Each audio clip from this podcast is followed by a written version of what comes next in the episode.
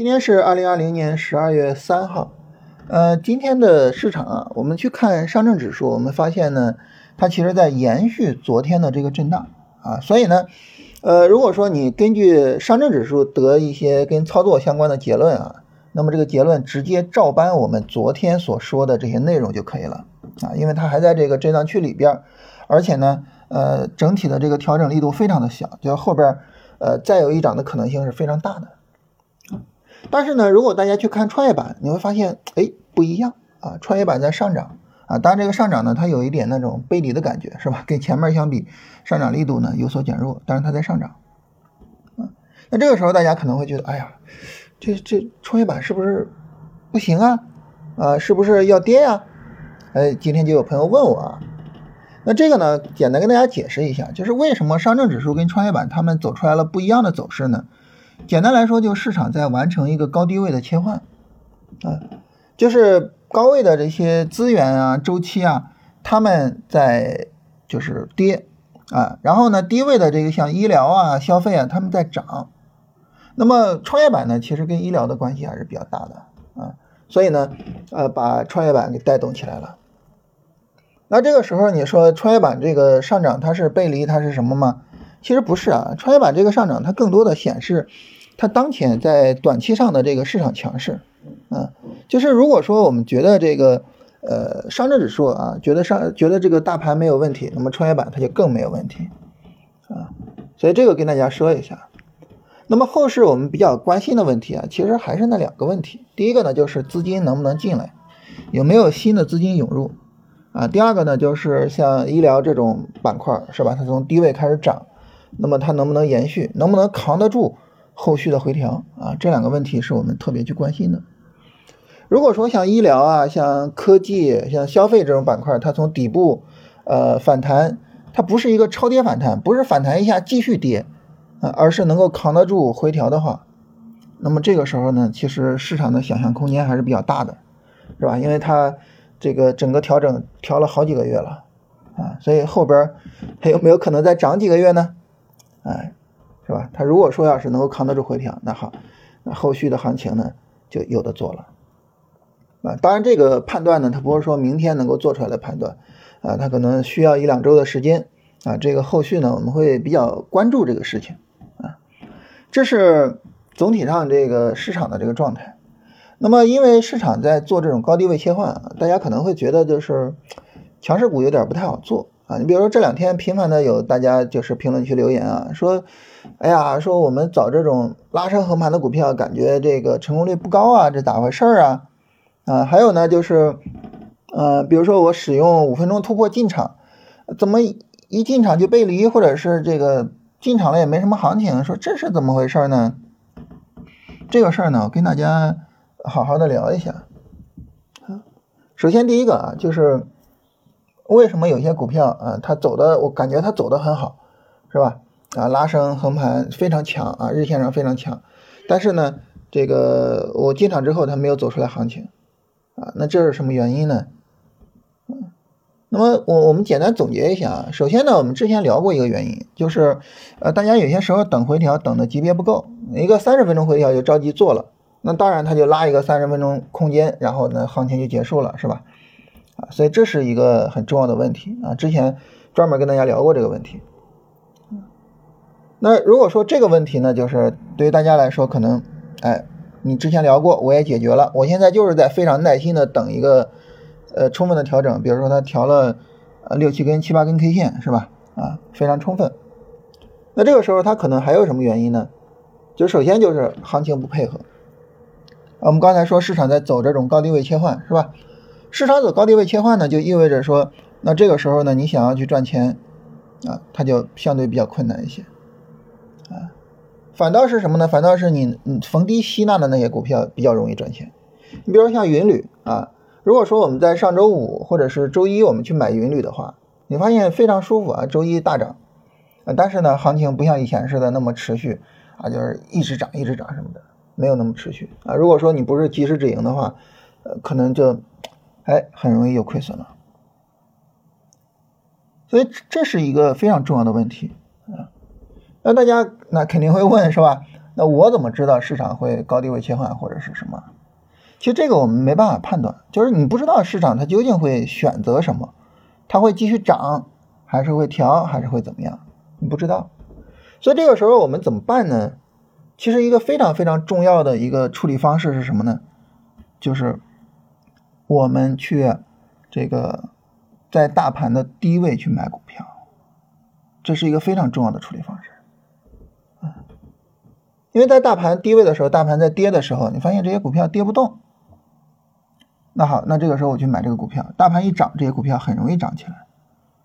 嗯，你包括就是说这个潜伏低位的股票也是这个道理啊。一个股票还在急跌呢，你去潜伏不太容易挣钱。但是如果一个股票呢，它已经有背离了，你去潜伏，它就比较容易挣钱啊。也是同样的道理，就是大盘跌的时候它跌不动。所以呢，我们会把大盘的这个行情呢区分为，就是大盘有回调充分展开，然后在低位这是可以买股票的。大盘上涨，这个时候呢，就是我需要去持有股票，或者是如果我止盈了股票，我可以去换一下在低位的股票。但是在大盘继续涨的时候，这个时候呢，那些还在调整、还没有涨的股票，可能就是弱，可能就是涨不起来。这个时候我就不要因为说它之前是比较强的，它之前涨了，然后我就充满了各种幻想，然后呢，我就买进去，而且呢，我买进去我还指望着它跟大盘的节奏不一样，大盘不涨了，然后它还继续的疯狂的往上涨，这个是不现实的。所以呢，就是解决问题的办法呢，就是你把你的这种操作节奏去把握好。这种操作节奏呢，它不仅仅有大盘，还有一个什么呢？就是个股啊，还有板块。就是这个个股这个板块，它的空间还有多大？你像昨天我跟大家聊资源、聊军工、聊什么的，我就说了一个事情啊。我说，如果你之前没有做，你现在不要再做了啊。那如果说你之前做了，然后你之前积累了丰厚的利润啊，你再去搏一搏也没关系，是吧？因为你亏也是亏利润。但如果你之前没做，是吧？别人吃肉的时候你不在，喝汤了你还不在。结账了，你来了，那肯定不行。那他也有这个问题，是吧？啊，就云旅你之前没有做，然后这个呃周五、上周五或者是周一你做了，那这就是喝汤的时候，你喝一口汤赶紧走。如果你喝喝完汤了还不走，就周一那个大涨你还不走，那后边那就是结账了，是吧？这就比较危险了。那大家说这我怎么去看行情空间呀？其实一个比较简单的办法就是多看一看周线。就你看一看，在周线上它的行情空间有多大？周线它已经涨了几周了？它已经涨了多大的幅度了？跟之前的周线行情相比，那么这一波行情是不是已经持续的时间挺长了，幅度也挺大了？是不是到了结账的时候了？就是关于这一点啊，我给大家推荐一本书啊，叫《专业投机原理》。在这本书里面，它有一个很小的篇幅，它写了一个概念，叫做行情寿命。就这个行情能够活多长时间啊？这个就类似于什么呢？类似于一个保险公司给人去，呃，就是说买保险是吧？你一个二十岁的人，那保险我愿意卖给你；你一个八十岁的人呢，我就不太愿意卖给你了，因为你的寿命呢，是吧？那对于一个行情来说呢，它如果刚刚开始涨，我愿意去买；但它如果都已经涨了很高了，我就不愿意去买了，一个道理，是吧？所以呢？存在这个问题，就是你买的那个强势股，它是不是已经没有什么行情空间了？多看一看周线，多看一看这个它的行情空间的问题。啊，那么关于说行情涨不起来，还有最后一个问题是什么呢？就是我们聊一聊一只股票的这个它的面子和它的里子。就一个一个股票，你说它强势拉升，然后横盘，这是什么呢？这是一只股票的面子，是吧？但它的里子是什么呢？这个你得去琢磨啊。它的里子，我指的就是它的驱动逻辑。你看着它长得不错，但是它的这个驱动逻辑是什么呢？这个逻辑能够维持吗？这个逻辑能够持续去推动行情吗？对吧？呃，这是一个问题。你就像有色金属，有些有呃有色金属，我们知道它的驱动逻辑就是有色金属的这个价格的上涨。那好，那你就可以到上海期货那个上海的那个期货市场里边去看一下，就那些有色金属的那些价格走势，它还有空间吗？它需要一个回调吗？是吧？当你发现了，你说这个沪锌啊、沪铜、沪铝啊，就是这些这个有色金属的价格走势，它也需要一个回调了，它的行情空间呢可能也到位了。那这个时候呢，你就知道啊，本来就是价格上涨驱动的，那价格它可能要调整，那股票呢可能也是要调整的，是吧？所以这个时候呢，你就是要去看它的这个逻辑，它能不能持续，这是它的里子。那么对于一只股票来说呢，它的里子和它的面子应该是呃两者相互的去搭配的。一个股票它里子比较好，它的逻辑比较坚实，同时呢它的面子也比较好，那这个股票呢就值得去买。但如果说一个股票里子好，面子不好，那这个时候就不好处理。但他如果说只是面子好，他的里子已经不对了，那这个时候呢，其实也没法做。所以我们看股票不能只看它的价格走势，是吧？你说呃强势拉升啊，然后小力度的回调，也就是横盘式那种回调，哎，这种回调非常好，什么什么，这个没问题啊。但是你要知道这个问题在哪儿呢？就是它这个回调非常好。它是只是在高位横一下，还会继续涨，还是会跌下来呢？根本的原因并不取决于这个价格走势本身，而是取决于它的逻辑还在不在，市场还认同不认同。这个需要你去做一个判断，也就是需要你去研究这些问题。所以为什么我们强调这个龙回头战法，去从基本面和技术面两个角度去强调呢？就是这个问题啊，这是关于我们说这个就是一个股票啊，它走的很好，但是呢，它为什么不涨？我们找了这些原因，啊，这些原因呢需要大家去注意一下，就是行情的位置，大盘应该处在低位，啊，然后呢板块和个股应该还具有着充分的空间，所以我跟大家这个文档里边说啊，我说那个那个那个核武器的那个走势，就是一个波段回调，然后刚刚结束的那个短线回调是最好的，它是核武器，为什么呢？因为那个时候周线上涨刚开始，行情空间大得很，是吧？所以它是核武器啊。当然，你等着一个周线上涨都展开完了，你再做没啥意思。最后呢，就是再强调基本面的逻辑，再强调一个股票的里子啊，不要只看它的面子。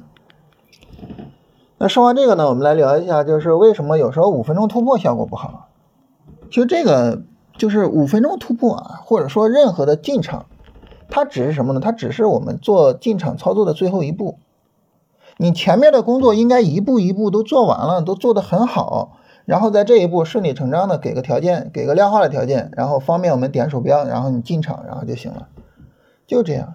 进场条件这个东西啊，它并不是本质的，甚至说，在一定程度上，进场条件起不到什么太大的用途啊。你使用这个进场或者使用那个进场，区别并不大。为什么我建议大家使用五分钟突破呢？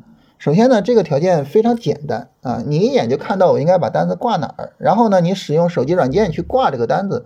你不用老盯着它，是吧？你该上班上班，该开会开会，是吧？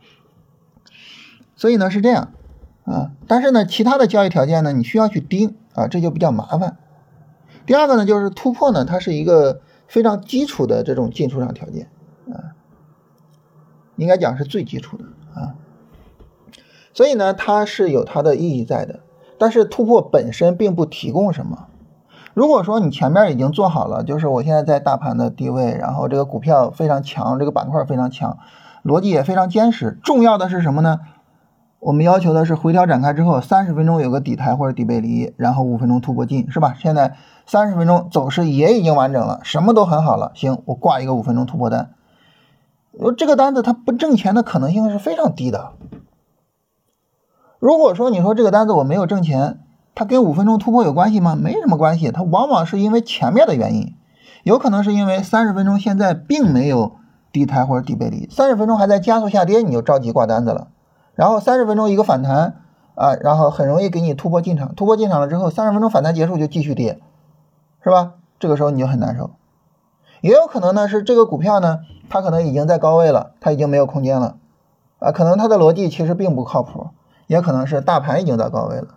等等的，就是如果说你进场了，但是呢，你发现你没挣钱，跟这个进场位没有任何关系，就是因为前面这些工作你没有做好啊，这是我的观点哈。但是大家非得说啊，五分钟进场就是五分钟突破它就是不行，然后我要换别的进场位也可以是吧？大家有觉得别的其他进场位靠谱你就换，但是我觉得就是进场位不是本质的，甚至它其实影响并不是很大。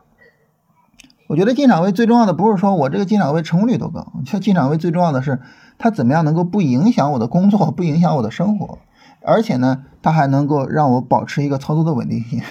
我觉得这个是最重要的啊，当然还是说纯属我自己的观点啊。这是我们跟大家聊一下这个事情啊，就是最近大家比较关心啊，可能是因为就是呃市场近期走的不够稳定啊，然后呢大家呃有一些交易不理想的情况啊，所以呢就导致这么一个问题啊。然后看一下大家的评论啊，我在这首先说一下龙回头战法的专辑里边呢，我跟大家昨天分享了一个视频节目啊，这个。就是聊怎么样去选强势板块的，大家可以去看一下。大家的问题有一个问说，这个分享文档什么时候分享的？呃，加微信，注意不是公众号，是微信龙回头二零二零啊，龙回头是拼音哈，全拼啊，龙回头二零二零，然后找他要就可以了。然后怎么看调整结束？看调整结束就是三十分钟底台或者底背离，然后五分钟突破啊。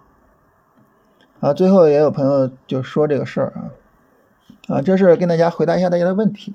我觉得大家还是要去思考一下，就是交易这个事情呢，它是一个系统工程，就是因为我们亏损一定是在进场之后亏啊，所以这个时候呢，我们很多时候我们眼睛就只盯着进场的那一点，啊，但是其实你把眼睛往前看一看，往前看一看啊，你不要只盯着这一点啊，就是。想想怎么把这个整体的这个系统给做好，而不是只是说我怎么把进场给做好啊？我觉得这个非常重要。